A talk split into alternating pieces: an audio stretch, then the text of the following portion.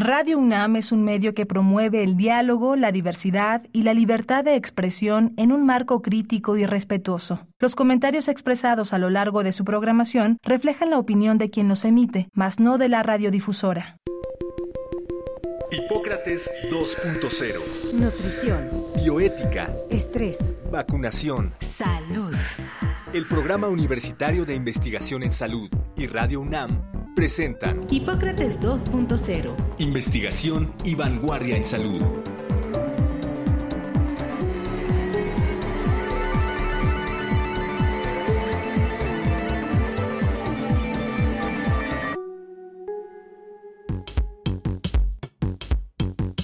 Hola, ¿qué tal? Bienvenidos a Hipócrates 2.0. Yo soy Mauricio Rodríguez y cada semana les agradezco su atención aquí en Radio UNAM. El programa de hoy, pues, es un programa particular porque la Ciudad de México está en verde, en semáforo verde de COVID. Esta semana comenzarán algunas de las actividades presenciales en las escuelas en varios niveles. Así que pues vale la pena hacer una reflexión general sobre el semáforo verde y las actividades de las escuelas. Y para hablar sobre este tema, invitamos a la doctora Daniela de la Rosa Zamboni.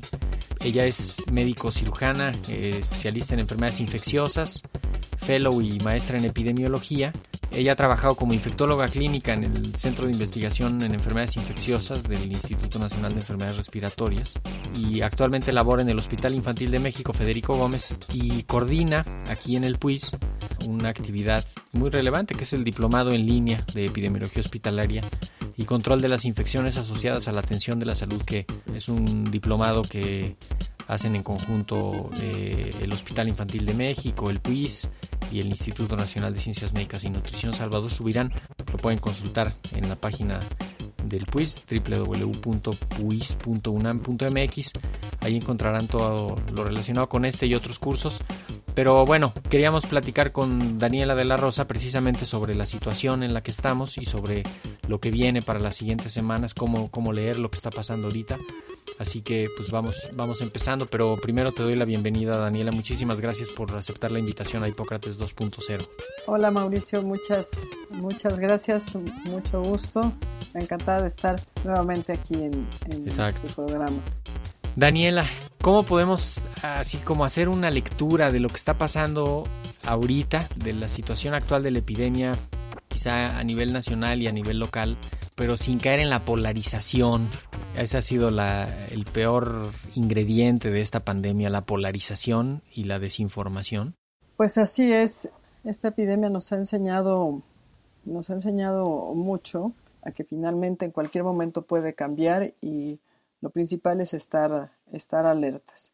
Saber de dónde consultar, eh, fuentes oficiales, la Dirección General de Epidemiología, la Organización Mundial de la Salud, los Centros de Control de Enfermedades, los CDC de Estados Unidos, y saber leer lo que pasa como números objetivos. Ahora ya llevamos varias semanas, en cualquier momento puede pasar a, a semáforo amarillo.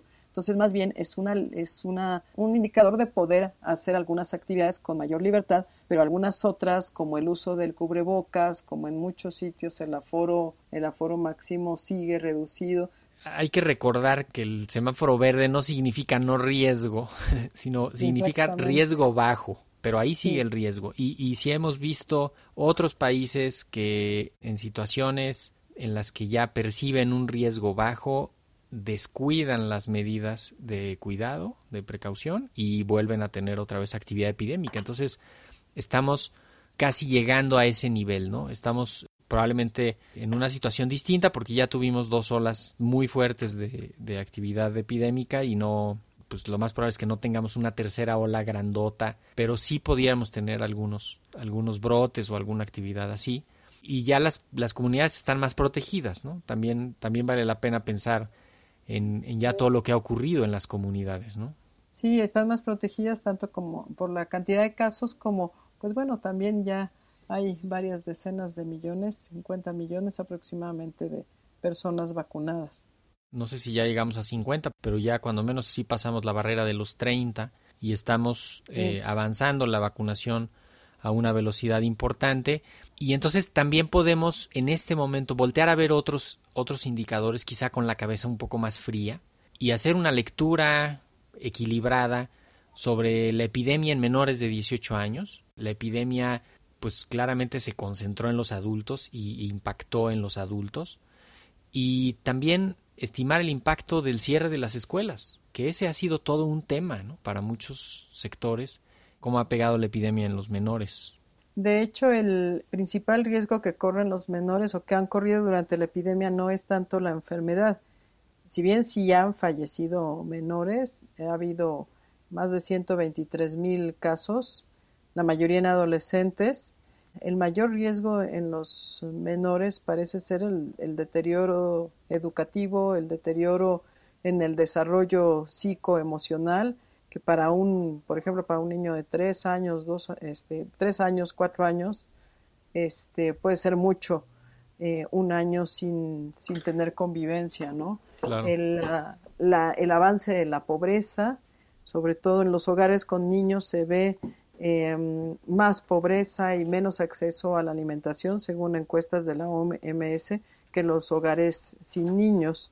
El avance de la violencia en muchos sectores, de, todo tipo de maltrato, de abuso sexual, cosas que se han incrementado, que se están volviendo pues, epidémicas, si ya de por sí estaban en un nivel alto en nuestro país, pero que, han, que se han incrementado en estos días de, de encierro de los pequeños, ¿no? Y todavía hay que ver lo que quede con los niños que no han vuelto a la escuela y qué tal aprendieron los que sí estuvieron en la escuela, qué tal aprendieron este año. De acuerdo a la a la OMS en México, más del 60% de las personas responde que la educación virtual fue peor que la educación presencial. 58% mala y un 18% muy mala. Se han hecho grandes esfuerzos pero parece que sigue ganando la educación presencial en el aspecto psicoemocional, educativo, eh, psicosocial, etcétera, de los pequeños. todo eso juega, ¿no? O sea, cuando pensamos en, en regresar a las actividades presenciales, ese sería el término correcto que deberían de haber utilizado las autoridades, ¿no? De pronto, decir regreso a clases es demasiada pretensión, porque si lo planteamos como un regreso presencial a las actividades presenciales en las escuelas, estás abordándolo de una manera distinta y estás planteándolo de una forma distinta. Todo esto que describes juega, todo esto es importante, hay que considerarlo para decir, a ver, si la epidemia no está tan fuerte ahorita y ya sabemos cómo se previene y cómo se disminuye el impacto de la enfermedad, entonces vamos pensando en ya contrarrestar todo ese otro daño, ¿no? Yo le sumo a tu lista esta de desgracias el asunto de la alimentación y la nutrición, ¿no? Hay infantes que su alimento es porque el principal alimento ocurre en la escuela, ocurría en la escuela. Y hay otros que han estado en casa comiendo mal, quizá muchos sin supervisión o, o a todas horas comiendo. Van a empezar las encuestas a arrojar datos de de obesidad, ha habido mucha menos actividad física, aunque sea eso de correr en los patios y de tal, ya no ocurrió. Entonces también ahí hay que ver ese ingrediente de, enfermedad, esa carga de daño que se está produciendo, y eso nos tiene que hacer revalorar el regreso a las actividades presenciales, ¿no? Sí, así es, voltear a ver que, pues en toda la población, pero quizás sobre todo en los menores de 18 años, hay riesgos más altos que el COVID que son todos estos que ya comentábamos. Y añadido a la, a la alimentación, pues decíamos que 27% de los hogares consideran tener alimentación suficiente o no haber padecido de, de problemas de alimentación. Eh, de los hogares con niños. Es prácticamente uno de cada cuatro no padeció problemas de alimentación, pero a esto se agrega, como bien dices, pues muy posiblemente un exceso de alimentación chatarra, una, un sedentarismo que de por sí ya estaba acentuada la obesidad, somos el primer lugar en obesidad infantil en el mundo y también nos debe hacer pensar esto en nuestros niños del, de que la obesidad pues no es inocua, ¿no? Los casos de los casos más graves que se ven en niños es precisamente niños obesos, en los casos más graves de COVID.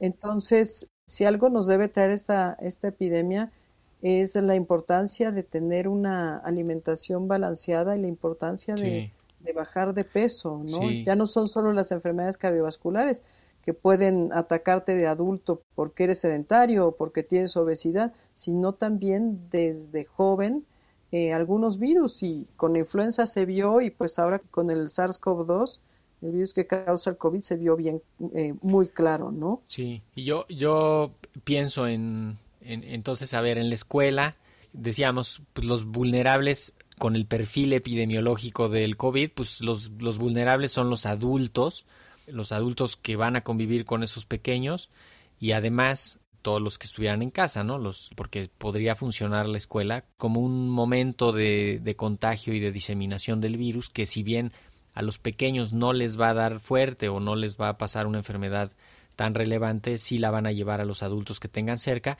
pero ya muchos de ellos ya están vacunados. Aquí en la ciudad prácticamente se está avanzando ya desde pues ya casi irá a la mitad de la de los de los de 40 años, ya están los de 50, ya está el personal educativo, los de 60, el personal de salud, los de 70, o sea, como que sí hay ya un universo de los más vulnerables vacunados y entonces eso también nos tiene que dar cierta tranquilidad de que de que el personal educativo está vacunado, en casa los vulnerables están vacunados. Entonces, sí podemos pensar en dar ese siguiente paso con precaución. No estamos como al principio en el que todos éramos vulnerables, ¿no? Y con la vacunación a los vulnerables y que cada vez se extiende más y más a los incluso no vulnerables, como ya los grupos etarios se están extendiendo, esa protección también le brinda una protección de rebaño al niño, ¿no? Hay eh, un reciente estudio en una ciudad de Brasil en que vacunaron ya el 75% de la población. Sí, sí, sí, no sé si lo viste. Sí, al, que vacunaron este al, no me acuerdo si casi a todos los, los, los adultos, ¿no? Sí, sí, 75%. Y este y bueno, ellos concluyen que ya no va a ser necesario vacunar a niños. Eh, bueno, esto no quiere decir que no sea necesario vacunar a los niños en general, ¿no? Sino que es una traducción de que vacunando masivamente a los adultos se pueden proteger los niños, ¿no? Que la inmunidad de los adultos puede proteger de manera secundaria a los niños. De hecho, hasta ahora la mayoría, más del 80% de los clústeres que se estudian eh, los inicia un adulto. Es muy raro que un niño inicie algún clúster. sí, que son como los brotes, ¿no? Los brotes, los niños suelen ser consecuencia de la, de la infección, no los que causaron el, el evento. Oye, Daniela, hay algunas experiencias, ha habido muchas experiencias de lo de las reaperturas. Eh, en España, me acuerdo, a finales de mayo, por ahí empezaron a, reabrir escuelas porque ya estaban desesperados de haberlas cerrado y pensaban mucho como en esta parte del, desarrollo y de lo social. Y reabrieron, pero muy poquito adelante tuvieron que, que volver a cerrar. En el Reino Unido también cerraron escuelas, luego las reabrieron, luego las volvieron a cerrar, luego las reabrieron otra vez. En Alemania van tres veces que cierran las escuelas, pero todo eso fue antes de la introducción de las vacunas. Ahorita quizá una de nuestras referencias más visibles sería los Estados Unidos, porque van avanzando con la vacunación así imparable, pero también están empezando a descuidar las medidas generales y entonces ya están empezando a haber casos en adolescentes ya más graves, en, en pequeños que ya está como metiéndose un poquito hacia allá la epidemia, pero básicamente porque descuidaron las medidas, ¿no? Que creo que eso también nos podría ayudar a entender cómo si va a haber una reapertura de actividades presenciales, tiene que ser con precaución. Sí, así es, y volver a lo que, a como tú comentabas, no es una reapertura de actividades eh, eh, presenciales, más que el volver a clases, es más un irse reencontrando con la escuela, con sus sitios, con cubrebocas, con distanciamiento, con ventilación, con medidas de precaución, más que volver a las clases tal cual como era antes, porque puede pasar lo que ya está empezando a pasar en Estados Unidos. De hecho, el porcentaje de niños de ser eh, alrededor de 2-6%, en algunas partes de Estados Unidos, de los niños con COVID, ya es 20-22%. Y quiero insistir, la mayoría es enfermedad leve, que se diagnostica rápido, que no tiene mayores complicaciones, ¿no? Porque a veces pareciera que el, caso que decir un caso ya es como si fuera la es. desgracia fatal, ¿no? Sí. Y no. Y menos ahora habiendo tanta herramienta diagnóstica, de pronto un caso, bueno, pues capaz que lo encontraste porque era el contacto de alguien más y, y salió positivo y para algunos cuenta igual que una persona hospitalizada, ¿no? Y, y no, no es así. O sea, si los agarramos rápido a los casos, los aislamos, los diagnosticamos rápido, evitamos contagios, evitamos complicaciones, claro que tenemos una sí, situación más no, manejable. sobre todo, sobre todo en todas las estrategias de evitar contagios y tratarlos a tiempo. O sea, debemos recordar que sí, un niño, la mayor parte de las veces es un caso leve, pero es un caso. Entonces, como tal, debe tener medidas generales, o sea, alimentación, reposo, ventilación, abrir todas puertas, ventanas, todos con cubrebocas, aislamiento, que de lo contrario, pues sí puede evolucionar a más casos o este mismo caso complicarse más de lo que pudiera complicarse si no se, pues si no se cuida tanto a, a nivel terapéutico de descanso, vigilancia, como a nivel de evitar la prevención. Debemos este, recordar, pues ir a lo, a lo aprendido con la epidemia, ¿no? ¿Cuántos casos es que yo no pensé que era y acababan hospitalizados? Es que no me sentía tan mal y contagiaron otros cinco y de esos alguno falleció, ¿no? Entonces, estar alertas, Sí. estar alertas de que en los niños una fiebre y dolor de cabeza, pues ya puede ser COVID, ¿no? Un dolor de garganta, Sí. este, pues puede ser COVID, diarrea, puede La ser diarrea, COVID, ¿no? sí. Ah, de Estar alerta ajá. cualquier, Sí. sí, Sí, cualquier dato de enfermedad en estos días, estar, estar muy pendientes. Creo que podríamos recordar dónde están los riesgos y cómo podemos disminuirlos precisamente en el contexto de la reapertura de lo presencial en las escuelas. Me gusta esta eh, compartir esta reflexión de pues no, no había un momento no había un momento perfecto para que regresen Sí. las escuelas, ¿no? Pero juntos podemos construir el, el momento ideal, ¿no? O sea, podemos hacer un momento ideal entre todos con cuidado, que suena muy romántico y que seguramente me atacará alguien por, por plantearlo así, pero, pero sí me parece que es entre todos, es, es volver al espacio escolar, es volver a ver qué falta en la escuela, quién falta en la escuela, quién falta en las casas, cómo, cómo pegó la epidemia eh, en las casas, eh, a la comunidad de profesores, del personal, al, en, en las familias, este, en cómo está físicamente la escuela. Y eso hay que regresar poco a poco. Y pues qué mejor que hacerlo en las siguientes cuatro semanas, aunque se acabe ahí el curso, no pasa nada.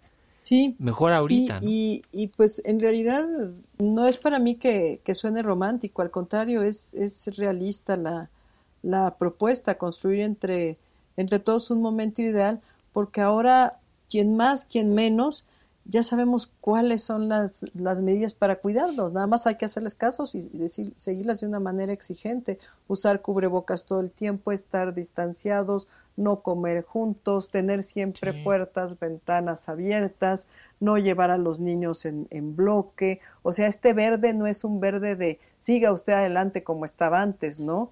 Es que bajaron los casos, algunas Sí. actividades van a volver, pero las medidas de precaución siguen intactas. Y a lo mejor aquí se ha, eh, Sí. reportaban en, en Dinamarca, que fue de los primeros lugares que abrieron las escuelas, que había muchas medidas para contención para los niños y en realidad los niños volvieron muy contentos y no tuvieron que utilizar ninguna. Y a lo mejor sea un momento que como adultos aprendamos de esta resiliencia y de esta alegría que los niños pueden tener con, con pequeñas cosas como encontrarse con, con uno que otro de sus compañeros, ¿no? Sí, sí, con, con verlos, eh, aunque- los que los han podido ver en, en- por, por virtual, pero, pero reencontrarse con ese espacio, con lo que ahí ocurre, las escuelas son, son mucho más, ¿no? Son, ya, ya lo hemos, ya lo hemos repetido varias veces, ¿no? Son, son, son más que, que enseñar contenidos y incluso también eh, se deben de diseñar las actividades también en función del riesgo y eso lo, lo tienen que planear ahorita, tienen que ver cada escuela eh, y, y tienen que acomodarse cada escuela. También suena muy difícil y se oye como hasta medio injusto que, que la autoridad de salud y que la autoridad educativa les deje esa carga a las escuelas, ¿no? Ahí hay una parte también muy controvertida de pues van a tener la capacidad las escuelas de evaluar sus condiciones locales. En todas va a haber alguien que le sepa a eso o que vaya a aplicar las guías o cómo, no, no sé, eso también a mí me parece sí, como que mm, em, quizás debiera haber un, ciertos lineamientos recomendados y de acuerdo a eso Sí, que, que hay, hay lo que sucede es, que, hay escuelas que no tienen paredes o que no tienen techo, que están completamente al aire libre. Hay, hay escuelas de en donde en un espacio de 5 por 6 están 50 butacas. Hay escuelas en las de un espacio de 10 por 10 hay 12 butacas. Entonces es, es, es muy difícil sacar un lineamiento en general, pero abrir la mayor cantidad de ventanas posibles, abrir ventanas donde se puede abrir ventanas, tenerlas siempre abiertas, tener las butacas eh, a metro y medio de distancia, siempre con cubrebocas, el evitar, pues, lo siento a todos los que les gustan los deportes de contacto, pero pues eso sí son algunas de las actividades que van a tener que ser evitadas, el canto también. Exacto, las clases de canto, los, instrumentos, de, aliento, ¿no? Y también donde se pueda poner un ventilador apuntando hacia la ventana o metiendo aire de afuera hacia adentro que mueva el aire adentro también será de será de utilidad sí donde se pueda eh, meter extractor de aire. O sea lo mejor es que haya ventanas y estén todas abiertas. Si las ventanas son chiquitas o no puede haber por el clima o algo pues que haya ventilador como dices apuntando hacia las puertas apuntando hacia las ventanas abiertas obviamente no, no, cerradas sí claro. Y que las actividades no duren mucho una parte también importante es, a ver, tienes a los pequeños o a los alumnos, también esto aplicará hasta yo creo que el bachillerato, ¿no? Los tienes 25, 30, 35 minutos en el salón y pum, paramos la actividad y nos salimos y se ventila aquello y se distraen tantito y, ocurre también eso en los patios, que es, que es la escuela, ¿no? La escuela es el patio, es el salón, es el pasillo, este, es, es toda esa área, ¿no? Yo creo que es un, es un buen momento para, para pues, revalorar la escuela, ¿no? La, se pues nos ha servido, esta, esta temporada nos ha servido para, para revalorar las escuelas. No sé si, si pudiéramos, eh, para, para pensar en cerrar, que el tiempo se nos va a venir encima, finalmente, pues la, o sea, la, la, la epidemia se detiene en la comunidad, ¿no? Eh, esto lo hemos repetido hasta el cansancio, no podemos depender ni de los hospitales, ni de los laboratorios, ni de nada. No, o sea, la transmisión la vamos a detener justamente viendo rápido a los, a los eh, casos, evitando los contagios en la casa, en el núcleo, eh, en el mismo domicilio y en la gente cercana. Ahí lo vamos a hacer. Es, es un buen momento para demostrar todo lo que hemos aprendido, para poner en práctica todo lo que hemos aprendido. Tenemos un, un compromiso ético con el aprendizaje, tenemos que ponerlo en práctica, si no de, nada ha servido. Hay que pensar en todos los que no llegaron a este momento, ¿no? Esas escuelas tienen que pensar en, en todo lo que, lo que les ha pasado y, y, definitivamente estar preparados para eso, para cerrar de nuevo, para protegernos de nuevo, para, para, o para ir cada vez ganando más actividades. Eh, en función de, pues de la confianza que se va teniendo y del, y del éxito del resultado que se vaya, que se vaya obteniendo. ¿no? Me parece eh, hay que estar muy pendientes en las siguientes semanas para ir viendo qué, qué pasa, eh, pero yo creo que es un momento pues de, de, de, giro, ¿no? Es un momento de ya, ya más cerca de lo que puede ser la nueva normalidad. y por último, agregar un componente indispensable en la, en la prevención, en cortar la cadena de transmisión, que si hay un caso bajo estudio o confirmado, pues se van a tener que suspender las, las actividades y no tomarlo como una tragedia, sino como una medida más de protección para todos. Y pues estamos en este en este experimento natural, ¿no? Si pues ahora abrimos, hay que estar alertas y si de pronto necesitamos volver este otra vez a, a otros días, estar en casa con los niños, pues eso será necesario, ¿no?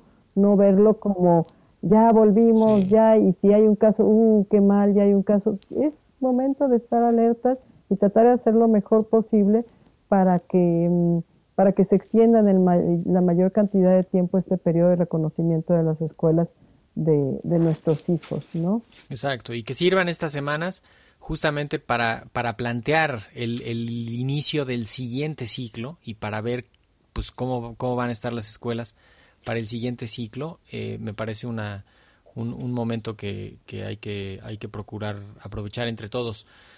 Nos tenemos que ir. Daniela, ¿con qué, con qué quieres despedir y qué, qué mensaje le vas a dar a la audiencia y rumbo a la, nueva normalidad? Sí, pues creo que el, el mejor mensaje es aplique todas las medidas de prevención y esté alerta aprendamos a, a, no añadirle el componente del estrés y de la ansiedad que tanto nos afectó ahora a nuestros hijos en el retorno, ¿no?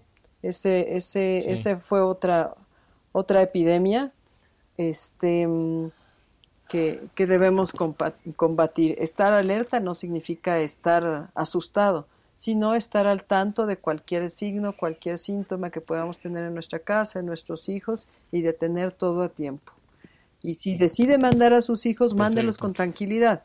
Sí, si no, también quédese con ellos con tranquilidad y, aprovechen lo que está ocurriendo y, pasen ahí el, e, e, ese momento, ¿no? Me parece también que, que, puede ser puede ser un momento pues para, para una nueva etapa en las en las familias y en el, en, el transcurso de lo que ha ido ocurriendo.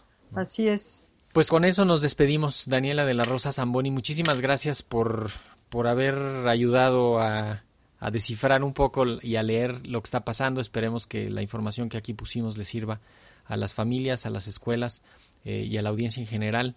Muchísimas gracias, Daniela, por estar en Hipócrates 2.0 y haber aceptado, aceptado Muchas gracias a ti, Mauricio, y pues seguimos en contacto y, y alertas. Claro que sí. Muchísimas gracias. Yo soy Mauricio Rodríguez. Con esto me despido. Espero que nos vuelvan a sintonizar la próxima semana. Agradezco su atención el día de hoy y sigan en sintonía de Radio UNAM. Hasta luego. Agradecemos al doctor Samuel Ponce de León, coordinador del Programa Universitario de Investigación en Salud y coordinador académico de esta serie. El Programa Universitario de Investigación en Salud y Radio UNAM agradecen tu escucha. Te esperamos la siguiente semana para platicar sobre lo último en materia de salud e investigación en Hipócrates 2.0. Investigación y vanguardia en salud. Se despiden de ti en la producción Patti Gamboa, Héctor Castañeda y Alejandra Gómez. Hipócrates 2.0. Radio UNAM. Experiencia sonora.